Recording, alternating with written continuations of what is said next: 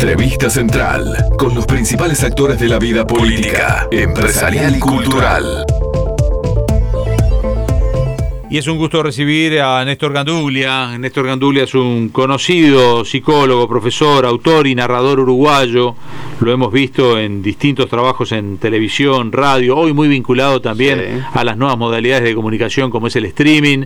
El otro día, el miércoles, realizaron una actividad fantástica que tuvo mucha repercusión en redes, pero que también generó algo involuntario porque no era una convocatoria específica a que los acompañaran presencialmente, pero la realizaron aquí en el Gran Sportman, aquí en 18 de julio frente a la universidad. Fueron allí a, hacer esta charla para salir por internet, por streaming, y se llenó el lugar. el otro día lo vi. Dentro de los aforos permitidos, sí, digo. Sí, eso fue en el Sportman. En el está hablando usted. Se llenó, se llenó, estuvo bueno. Y lo acompañaron allí unos cuantos. Y el otro día lo vi en streaming, estaba hablando con un entrevistado, eh, estaba hablando del poder de las plantas. Y sabe que me enganché, me enganché un rato largo a escucharlos, ¿no? Este, pero hoy no vamos a hablar de eso. No, no, vamos a estar hablando de, de lo que es este este cambio de estación, lo que es eh, esos festejos de San Juan, de lo que es el solsticio, eh, cómo lo toman las viejas comunidades, cómo en realidad se vive esto, qué significa. Pero para eso primero hay que darle la bienvenida. Así que es un gusto, Néstor, tenerte aquí en Entre Líneas. Y para mí es un gustazo volver a charlar con ustedes. Bueno, bueno, muy bueno lo del otro día, supongo que esto será reiterando. Este, justo el otro día también hablabas del solsticio, me imagino, porque estabas en fecha, este, presentaste una charla sobre eso, más allá de que seguramente también presentaste otros temas, ¿no? Pues el tema central del otro día eran en general los ciclos de la naturaleza y por supuesto a propósito de eh, de este momento especial del año que estamos atravesando, que es el solsticio de invierno. ¿Qué es? Definímelo, qué es lo que pasa, cómo lo viven las distintas tradiciones. Obviamente que acá hay culturas europeas que lo viven en verano y otros que lo vivimos en invierno. Y como ya sabemos que el clima, las horas de luz, las horas de noche nos modifican el ánimo, me imagino que no es lo mismo el solsticio para las comunidades europeas que o al norte del Ecuador que las comunidades al sur del Ecuador. Pues ni más ni menos. Eh, para todas las comunidades, las, culturas tradicionales del mundo, es una fecha especial.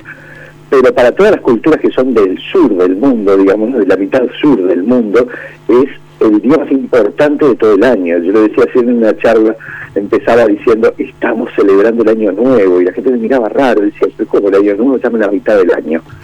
Y eh, pues para muchas culturas en América Latina, los eh, mapuches, los quechuas, los aymaras, el año empieza hoy, es decir, empieza este, en esta semana, en este solsticio.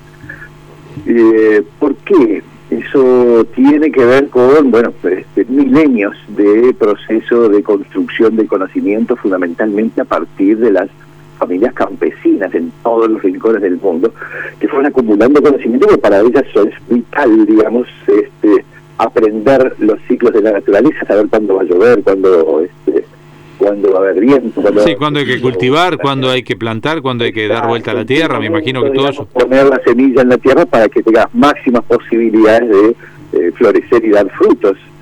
Ese conocimiento eh, acumulado generación tras generación produjo, produjo enormes transformaciones y conocimientos que están completamente vigentes hasta el día de hoy. Entre ellos, lo que a mí me gusta este, llamar la creación, la invención del tiempo circular, a partir de la pura observación empezar a darse cuenta de que eh, la cadena de eventos naturales eh, se repite para cierto lapso y, eh, y, llamar a ese periodo de tiempo, llamar años y identificar los momentos clave, las esquinas, los, eh, los puntos cardinales de alguna manera de ese proceso del año, que son, eh, son cuatro básicamente en la mayor parte del mundo. En algunos lugares de Europa, por ejemplo, son dos. Pero son cuatro en la mayor parte del mundo. Los, los momentos del año en que el día y la noche digan lo mismo, es decir, este, hay un equilibrio entre las sombras y la luz que la gente interpreta eh, muchas veces como una cercanía mayor que en el resto del año entre el mundo de lo vivo y el mundo de lo muerto. Y eso este, implica tránsito, bueno, lo conversamos en el próximo equinoccio, pero esos son los dos equinoccios, digamos. Y los dos solsticios, que es el día más largo del año y la noche más larga del año, es lo que estamos, lo que estamos transitando en esta semana. ¿Por qué la noche es eh, la noche más larga del año es el, es, el día más importante? Eh, yo creo que no hay mejor manera que la, de, explicarlo que la que usan los aymaras del altiplano de Bolivia, eh, que tienen su principal fiesta en Tiwanaco, una antiquísima ciudad este, del altiplano boliviano, eh, y en una celebración que llaman Huicacuti, el regreso del sol. Ellos dicen, el sol se retira a lo largo de meses y meses, lentamente, sin alaraca, pero, este, pero de manera sostenida, te va alejando de la gente, va dejando que las sombras ganen espacio y que la noche sea cada vez más larga. ¿Por qué hace eso el sol? Para que tengas más tiempo de estar eh, a solas con tu familia o a solas contigo mismo y reflexionar.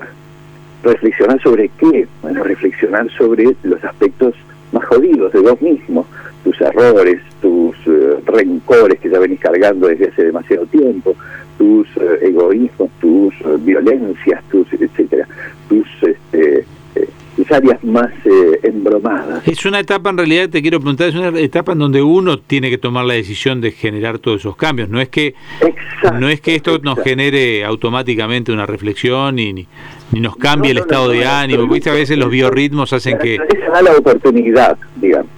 De la misma manera en que una semilla tiene muchas más posibilidades de crecer y de, este, y de dar frutas, y, de frutos, eh, eh, si se la planta en el momento preciso, de la misma manera nuestras decisiones tendrán este, un efecto mucho mayor y este y tendrán consecuencias y mucho más importantes si las tomamos en el momento en que la naturaleza nos da la oportunidad de hacerlo. Y eso es lo que celebran los aymaras. Ellos dicen que después de esa larga reflexión, de ese largo periodo de oscuridad, cuando ya has tenido suficiente tiempo para identificar todos tus aspectos más embromados, entonces el sol regresa. regresa a partir de esa noche del solsticio, para darte el tiempo, la luz necesaria para que puedas reparar todas esas cosas que identificaste en un periodo de sombra. Perfecto. En Anduglia, el solsticio de verano de Stonehenge, de, de Inglaterra, de, que, eh, estaba promocionado por el English Heritage, es, es eh, ¿tiene el mismo significado? ¿Tiene alguna variación? Eh, no, las, obviamente que el, el, el, solsticio de verano en el hemisferio norte tiene justamente la significación contraria, es el comienzo del periodo oscuro. Entonces, en particular para zonas como las de Stonehenge, que son eh, zonas en que solo hay dos periodos en el año, dos grandes estaciones, digamos, el periodo oscuro y el periodo claro. El, momento de, este, de cambio fundamental no es tanto el solsticio este, para el resto del mundo, sino eh, el punto que se da a finales de octubre. Ese es el momento de eh, de cercanía a finales de octubre, sabemos que el 31 de octubre los celtas celebraban su win, es decir, el pasaje, el momento de este, mayor cercanía al mundo de los muertos y de los vivos, y eso es lo que dio lugar a la actual celebración de Halloween, el 31 de octubre. Ah, en, este, en el solsticio de eh, verano para el hemisferio norte, hay toda una celebración que tiene que ver efectivamente con este cambio y que tiene que ver con eh, ayudar desde la este, desde las comunidades humanas a que el este, a que el sol no se aleje demasiado. Ese es el sentido de las hogueras que se generaron en las culturas nórdicas en, este, en tiempos inmemoriales en Uruguay, por ejemplo, traído traído a nuestro país, este, ¿qué, qué, qué comunidades o quiénes toman esto como relevante? Este, que, se, esto se hacen, porque viste que están los fogones de San Juan, ¿esto está vinculado a esto? ¿Hay alguna comunidad que lo festeje? Naturalmente está vinculado a esto. Fíjate, vos fíjate que San Juan, el San Juan al que se refiere la noche de San Juan no es San Juan el apóstol, sino San Juan el bautista y eso remite a las significaciones más antiguas de la iglesia primitiva que llegaban al acto del bautismo. San Juan fue quien bautizó a... ¿Y qué simboliza la, la o sea, que yo sé que cada uno lo, después va modificándose con los años, pero ¿cuál es la simbología de, de, la noche de San Juan? ¿Qué es la noche de San Juan en sí mismo? La noche de San Juan es esa noche del renacimiento, la noche en que este, eh, aquí en el sur preparamos la tierra para la siembra, digamos, y preparamos el alma también para las transformaciones y los cambios.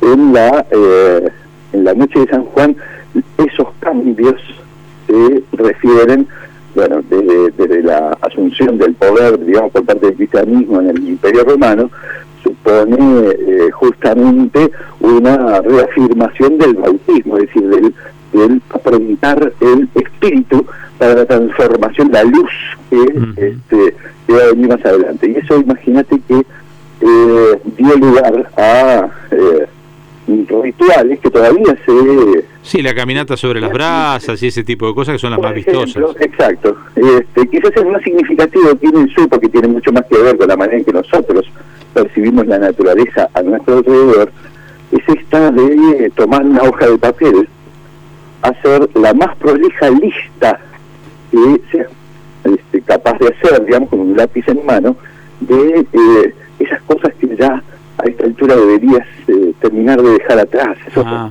antiguos, esas cosas que te pesan en el alma, digamos, hacer una lista de todo eso.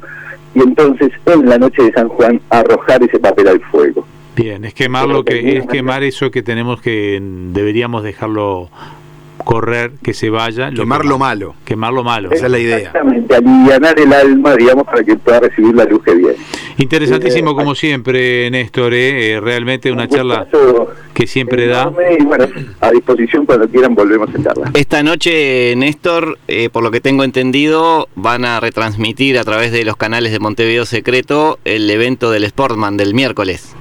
Exactamente, bueno, este, vos lo muy bien Andrés porque eh, también estuviste allí, sos parte del equipo de Montevideo Secreto, la, este, la actividad se va a retransmitir, fue una hermosísima este, eh, oportunidad que en la que profundizamos muchísimo más, por supuesto, hablando con la gente todos estos temas, y que, bueno, se nos pidió, por favor, que lo retransmitiéramos y lo vamos a hacer a través de Twitch, a través de eh, YouTube y a través de Facebook eh, en los canales de Montevideo Secreto de esas redes. Muy bien, allí lo podrá ver la gente. Muchísimas gracias por hoy. ¿eh?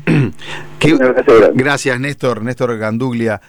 psicólogo, pensador también, se podría decir, ¿no? En el caso de, de Néstor, vio que se toma su tiempo para las reflexiones. Qué buen nombre Montevideo Secreto, quiero decirle. Eso como, ¿eh? Montevideo Secreto es un gran nombre. Es como si un periodista accede a esos documentos que tienen el sello de reservado. Yo quiero periodistas, me dan algo que diga reservado y me tiro de cabeza, obviamente, ¿no? Por FM Hit, un periodístico a tu medida, con Leonardo Luzzi, Jorge Gatti, Diego López de Aro y Andrés Faría.